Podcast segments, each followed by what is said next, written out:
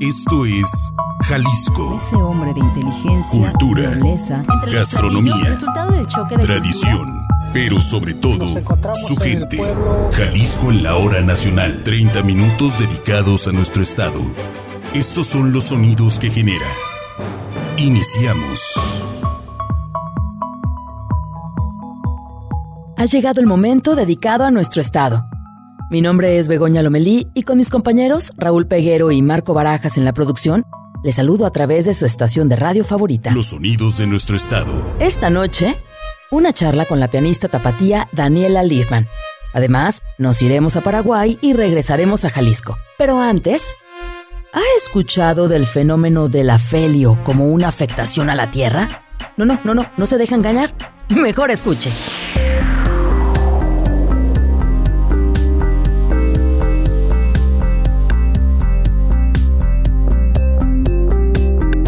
Amigos de Jalisco en la Hora Nacional, esta noche saludo con mucho gusto al licenciado en física Durruti de Alba Martínez, es técnico académico del Instituto de Astronomía y Meteorología. ¿Cómo estás, Durruti? Muy buenas noches. Muy buenas noches, Begoña. Un gusto treparnos a la antena, como dijera el buen Álvaro González, en Jalisco Radio. Bien, muy oportuno y grandes recuerdos de agradecimiento para don Álvaro. Oye, Durruti, a recientes fechas y sobre todo durante el mes de enero, con el cambio de clima, empezó a circular una noticia hablando acerca del fenómeno de afelio y que iba a afectar a la Tierra y que iba a afectar también a la salud de las personas. ¿Qué es el fenómeno del afelio y por qué esto resulta ser en parte una fake news o una noticia falsa? Aquí nos damos cuenta que necesitamos urgentemente restituir el curso de cosmografía o de astronomía en la preparatoria. Cuando nos enseñan el sistema solar, sabemos, gracias al buen Kepler, basado en el trabajo de Copérnico, que las órbitas que describen la Tierra y los demás planetas en torno al Sol son órbitas elípticas, es decir, no son los círculos de los que nos hablaba Copérnico, sino son una elipse. Hay que decir que si nosotros lo representáramos, casi no nos daríamos cuenta de que es una elipse, es una elipse con muy poca excentricidad, para decirlo con el término técnico. Pero, ¿qué quiere decir esto? Que al transcurrir una vuelta alrededor del Sol, nuestra Tierra estará en ocasiones más cercanas al Sol ese punto de mayor cercanía al Sol es el perihelio. Y cuando está en la parte más lejana del Sol en esta órbita elíptica pero casi circular es el punto que se conoce como afelio. Y en el caso de este 2023 el pasado 4 de enero fue nuestro perihelio alrededor de las 11 horas 17 minutos tiempo del este. Y el afelio de este año será el próximo 6 de julio, de alrededor de las 16.07 también tiempo del este. ¿Qué quiere decir esto? Voy a hablar esencialmente de la cuestión astronómica, de la cuestión meteorológica, es decir, de lo que ocurre de la atmósfera para abajo, te podrán platicar con mayor detalle mis compañeros meteorólogos. Entonces, con todo esto en contexto, nos damos cuenta de la primera gran falsedad de la noticia cuando hablan del afelio, cuando pues no estamos ni cerquita de esa fecha. La segunda cuestión es, si bien nosotros acabamos de pasar, eh, como lo mencioné, por el perihelio y al menos en el hemisferio norte es cuando tenemos las temperaturas más bajas, es decir, esto es lo único que voy a hablar de la atmósfera para abajo, lo cual nos damos cuenta de que esta argumentación, pseudo argumentación que hacen estos personajes, pues se cae eh, por su propio peso. Cuando nosotros estamos más alejados en una distancia mayor a la del Sol es cuando tenemos nuestras temperaturas más elevadas aquí en el hemisferio norte. Jalisco y esto se debe al eje de rotación de la Tierra. Ujú. El eje de rotación de la Tierra respecto al plano de traslación alrededor del Sol tiene una inclinación. Entonces, ese eje de rotación en el hemisferio norte a veces apuntará hacia el Sol, que es el caso de que estamos más alejados del Sol, curiosamente, pero cuando nuestras temperaturas son más elevadas. Y cuando el eje de rotación de la Tierra apunta en dirección opuesta al Sol, que es cuando tenemos nuestras temperaturas más bajas, curiosamente es cuando nos encontramos más cerca del Sol. Entonces, con esto entendemos la dinámica de nuestro sistema solar y de la atmósfera para abajo. Esa irradiación es la que eh, producirá los movimientos de las masas de aire, de la evaporación y la formación de nubes y todas esas cosas que estudian los compañeros meteorólogos. Durruti, es que podemos decir que el fenómeno del afelio ocurre constantemente, ¿no? Cada año, no es un fenómeno rarísimo de que es que la Tierra se está alejando del Sol, claro que no. Bueno, eh, ya metidos en cuestiones de dinámica, hay curiosidades que tienen que ver con el acompañamiento de la Luna y en ese sentido pues recomendaría a quienes quieran investigar más acercarse a sus bibliotecas públicas más cercanas, a los centros o institutos o escuelas, departamentos, facultades, como se llamen, especializados y al efecto en el Instituto de Astronomía y Meteorología de nuestra Universidad de Guadalajara tenemos una biblioteca especializada abierta al público. Y por supuesto también están las páginas de centros de internet donde preferentemente ubiquemos las que tienen que ver con institutos serios de investigación, con departamentos universitarios o con facultades universitarias que usualmente tienen sus departamentos de comunicación al público y si no aparece por ahí en la sección de preguntas frecuentes, los contactarán con algún especialista que les eh, su duda. Muy bien. Bueno, Durruti, pues como nosotros hemos hecho esta noche comunicándonos contigo, ir a la fuente que nos expliques este fenómeno del afelio y bueno, pues aclarar este punto. Durruti de Alba, te agradecemos mucho que hayas tomado este enlace y como siempre muy agradecidos con el Instituto de Astronomía y Meteorología de la Universidad de Guadalajara. Al contrario, Begoña, un gusto y un afectuoso saludo a los radioescuchas de Jalisco en la hora nacional. Muy amable, Durruti. Escucharon ustedes al licenciado en física Durruti de Alba Martínez, técnico académico del Instituto de Astronomía y Meteorología de la Universidad de Guadalajara.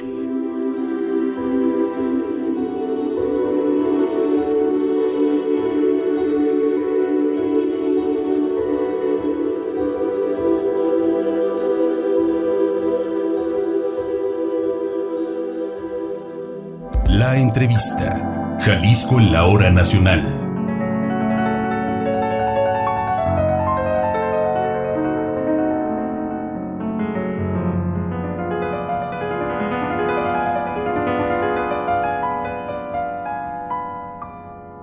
Nació en la ciudad de Guadalajara, Jalisco. Tiene 20 años de edad. Empezó a estudiar piano a los 5 años y a los 8 tuvo su debut con la Orquesta Sinfónica de Aguascalientes como la primer solista más joven en México, tocando a lo largo de este tiempo con orquestas en diferentes continentes, ha estado rodeada de mucha música, Así que con mucho gusto les presento a la pianista tapatía Daniela Liefman. ¿Cómo estás, Daniela? Bienvenida a Jalisco en la Hora Nacional. Hola, muchísimas gracias por la entrevista. Qué gusto estar aquí. Al contrario, Daniela, es un gusto poder platicar contigo. Sabemos que tus días están llenos de actividades, de planes, de música, de estudio. Y bueno, pues agradecemos mucho tu tiempo para este espacio. Ay, no, al contrario, al contrario. Oye, Daniela, es que empezaste muy chiquitita a tocar el piano. Tú, cuando empezaste a tocar el piano, lo hiciste porque te gustó gustaba, porque tus papás te dijeron, oye, aprende a tocar un instrumento, el piano está bonito, o sea, ¿era tu gusto? ¿Te imaginabas llegar a tomar este camino en tu vida? Bueno, sí, ¿no? Creo que siempre tuve la idea de que la música era parte de mí, parte de mi vida, porque vengo de una familia musical. Bueno, mi papá es violinista, entonces este fue como una tradición familiar, como ir a la escuela, tocar algún instrumento. Pero no me imaginé lo que iba a significar para mí. A esa edad, pues a los cinco años yo nomás me quedaba a practicar unos, no sé, 30 minutos, pero no, sabía que me iba a enamorar de la música ya, eh, que iba a ser, sí que te ibas a enamorar de la música. ¿Cuándo te enamoras de la música, Daniela? Yo creo que tenía alrededor de 12, 13 años. Creo que fue como la primera vez en mi vida que no solamente estaba aprendiendo a disfrutar la música, pero también estaba pensando en la música como algo intelectual, como algo para realmente expresar ideas que no tenía otra manera de expresar. No era solamente algo para divertirme, era como llevar un mensaje o tratar de decir algo especial, algo que bueno, cada persona tiene algo único que pueden ofrecer y para mí como que empecé a ver que era posible a esa edad, entonces me, emocionó mucho.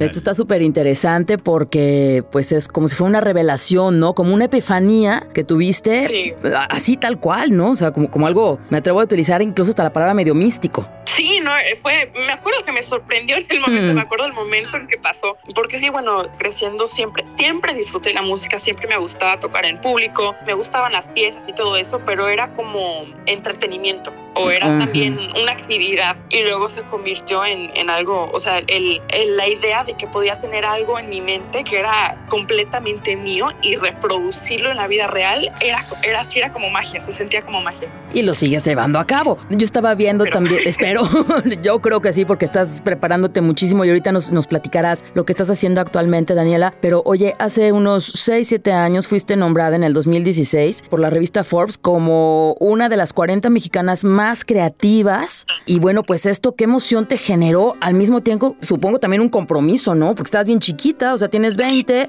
hace 6 años, 14 años. Yo no sé cómo llegué, la verdad. Me ha tocado mucha, mucha suerte tener el apoyo de, de la gente que me puso ahí, que creyó en mí, pues del público y de ustedes y realmente estoy muy, a quien le pido tantas gracias por la oportunidad de estar, pero qué honor estar con otras mujeres, me tocó conocer gente que realmente me inspiró a ser mejor músico, el orgullo de ser mujer, todo eso, así que pues me nombraron, pero ahí ya yo no, no pregunto quién o cómo.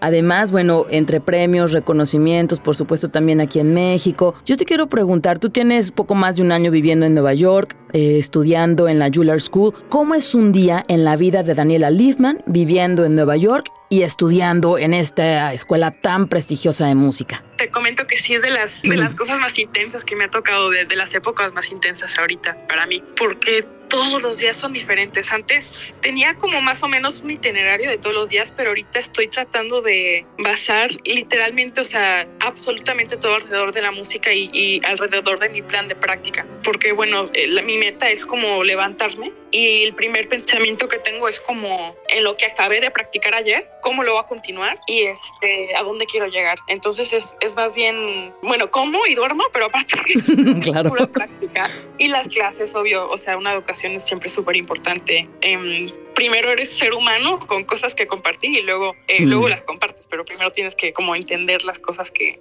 que estás diciendo. Y bueno, la música es súper complicado y, y muy bello, pero toma mucho trabajo entenderla y mucho esfuerzo y mucha dedicación que pues me encanta. Al fin y al cabo es lo que más me gusta, pero, pero sí, sí está intenso. Está intenso y esa es una de las, de las etapas más intensas de mi vida y también la, la exigencia en la misma escuela. Sí, también en Nueva York, porque hay conciertos todos los días de artistas en todos los géneros, este, pero especialmente en la música clásica hay, hay cosas que, muchísimas cosas que pasan todos los días. Eh, sí, los compañeros que tengo ahí, les tengo muchísimo respeto, muchísima admiración. Yo creo que he aprendido igual de ellos que de mis maestros, estar en ese ámbito tan especial donde todo el mundo está ahí para dedicarse a la música. Este me encanta poder compartir eso con ellos.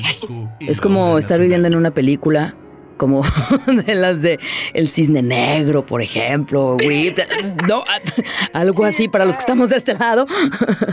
súper competitivo y es un nivel altísimo, pero pues me motiva, ¿no? Porque, porque siempre hay alguien que, que tiene una idea que nunca se te ocurrió antes y luego dices, no, pues ¿cómo, cómo le hallo para yo también pensar así o cómo le hallo para ser más creativo? Me gusta mucho estar en, un lugar donde no puedo sentirme cómoda. Siempre, siempre tengo que estar como creciendo y pensando y desarrollando. Y fíjate que viviendo en Nueva York, que puede llegar a ser una ciudad, claro, intensa, súper interesante, que siempre hay cosas diferentes, que incluso como turista vas un año, regresas al, al, año siguiente o a los dos años y vas a encontrar cosas diferentes, puede llegar a ser medio abrumador, ¿no? Y yo te voy a preguntar, ¿qué habilidades has desarrollado personalmente, tanto en la escuela en la Juilliard como viviendo en esta gran ciudad, ¿no? En la capital cultural de Estados Unidos?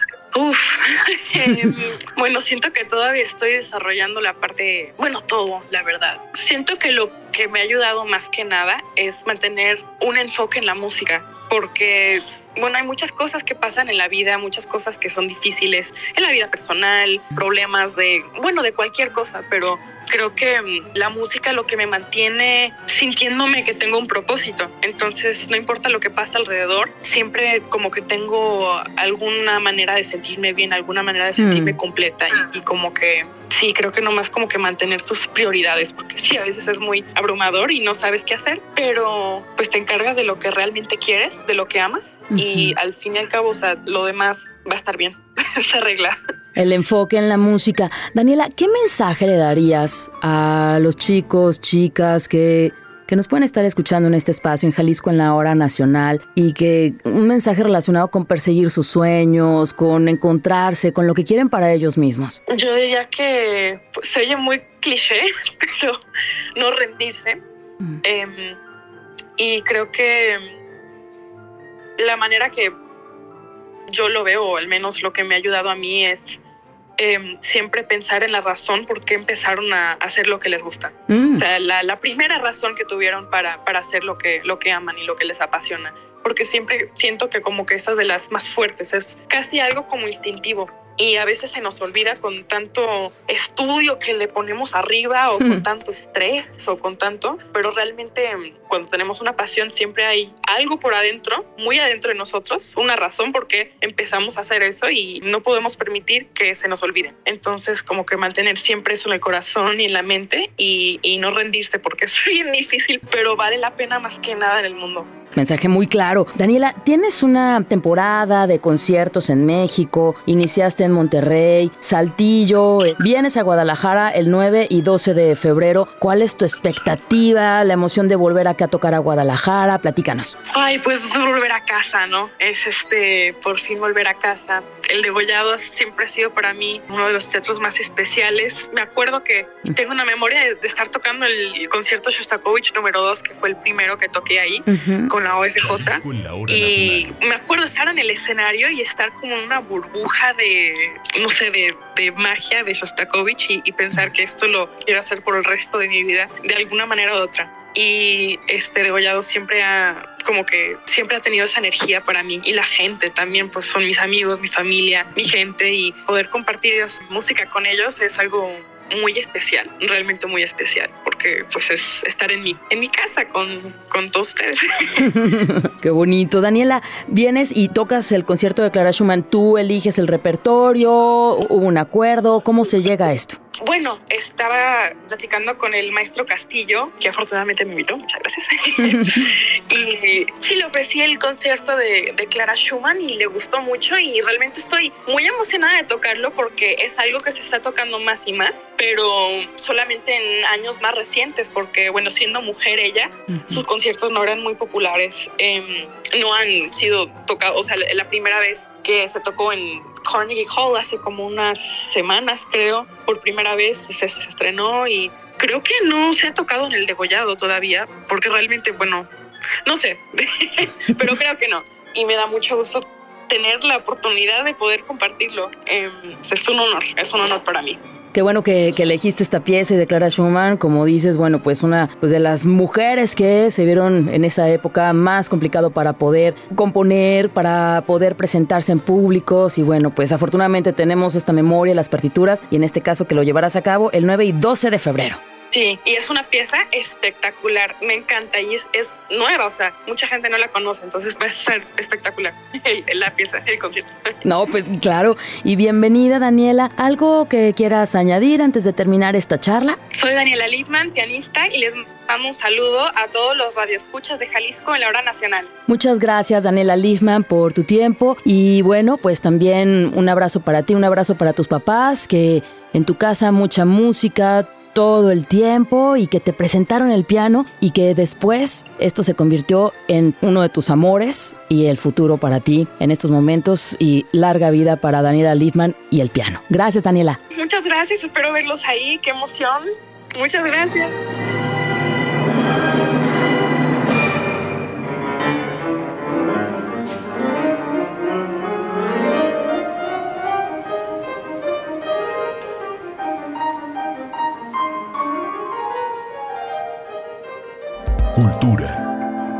Jalisco en la hora nacional.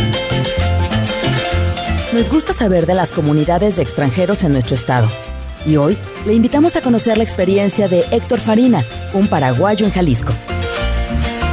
Hola amigos de Jalisco en la hora nacional, mi nombre es Héctor Farina, soy paraguayo, periodista, profesor universitario radicado en Jalisco.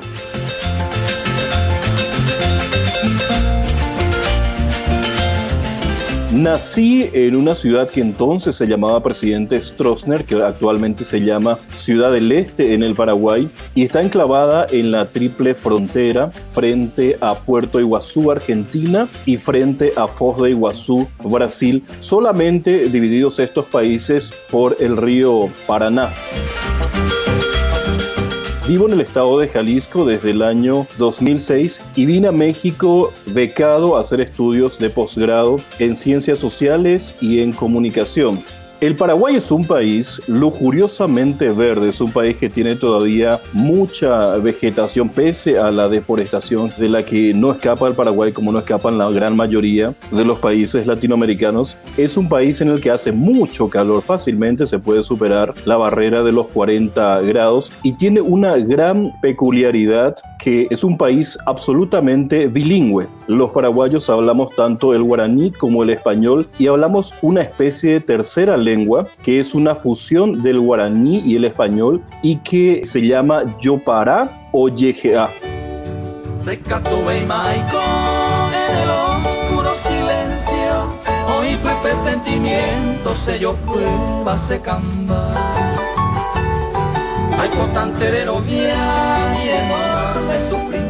Paraguay es un país muy curioso, muy digno de investigar y es uno de los pocos países mediterráneos del mundo y junto con Bolivia son los dos países mediterráneos que tenemos en América. En la gastronomía del Paraguay hay cosas que podemos destacar. Una que es muy curiosa, que siempre llama la atención de los extranjeros, es la sopa paraguaya que es la única sopa sólida del mundo. Es una especie de tarta o de bizcochuelo que se hace al horno, que tiene harina de maíz, que tiene queso y cuando a alguien se le dice que esa es la sopa, realmente están esperando un caldo. Y no es así. Lo que sí es un caldo es el boribori, que es un caldo que se hace generalmente de pollo y que tiene unas bolitas de maíz que conservan su forma en el caldo. Y desde luego, siendo el Paraguay un país muy productor de ganado, los asados son algo totalmente frecuente. Asado con mandioca. La mandioca es un tubérculo, le llaman también yuca, que sirve para acompañar el asado por esa compensación de los sabores. Y los asados son cortes de carne que se hacen a la parrilla y que son prácticamente una tradición de todos los fines de semana en gran parte de Sudamérica algunas similitudes y algunas eh, diferencias que tenemos entre la comunidad paraguaya y la comunidad jalisciense. En lo similar, eh, somos personas muy cálidas, personas muy amables, muy trabajadoras. Tanto los paraguayos como los jaliscienses son personas que realmente trabajan mucho, muy conscientes de lo que implica el esfuerzo cotidiano de levantarse a ganarse el pan de cada día. Y en cuanto a las diferencias, la que me parece más curiosa tiene que ver con el tiempo. Los jaliscienses, sobre todo los, tapatíos, los de Guadalajara, están mucho más apurados, viven más acelerados. El paraguayo es más tranquilo, más cansino, menos presionado por el tiempo y eso hace que también su conversación sea un poco más lenta y que también su forma cotidiana de tratar a las personas sea un poco más lenta, como si no estuviese muy preocupado por lo inmediato o por el futuro.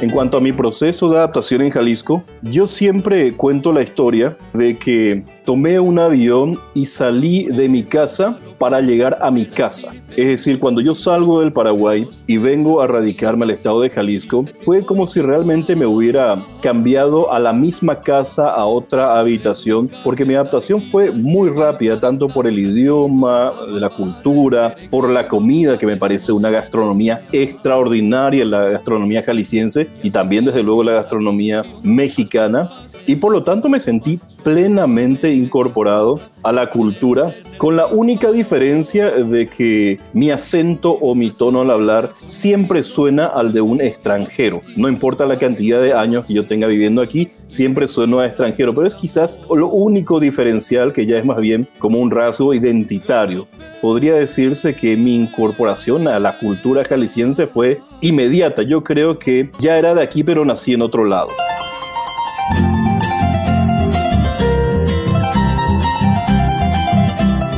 Del Paraguay sí extraño muchas cosas, extraño eh, además de la, de la familia y de, de las amistades de diferentes momentos de la vida, extraño siempre la comida, extraño la tensión de un partido de fútbol como lo viven los paraguayos en Sudamérica. Son partidos de fútbol intensos en, en los cuales uno más que ver un encuentro futbolístico comparte emociones con la gente.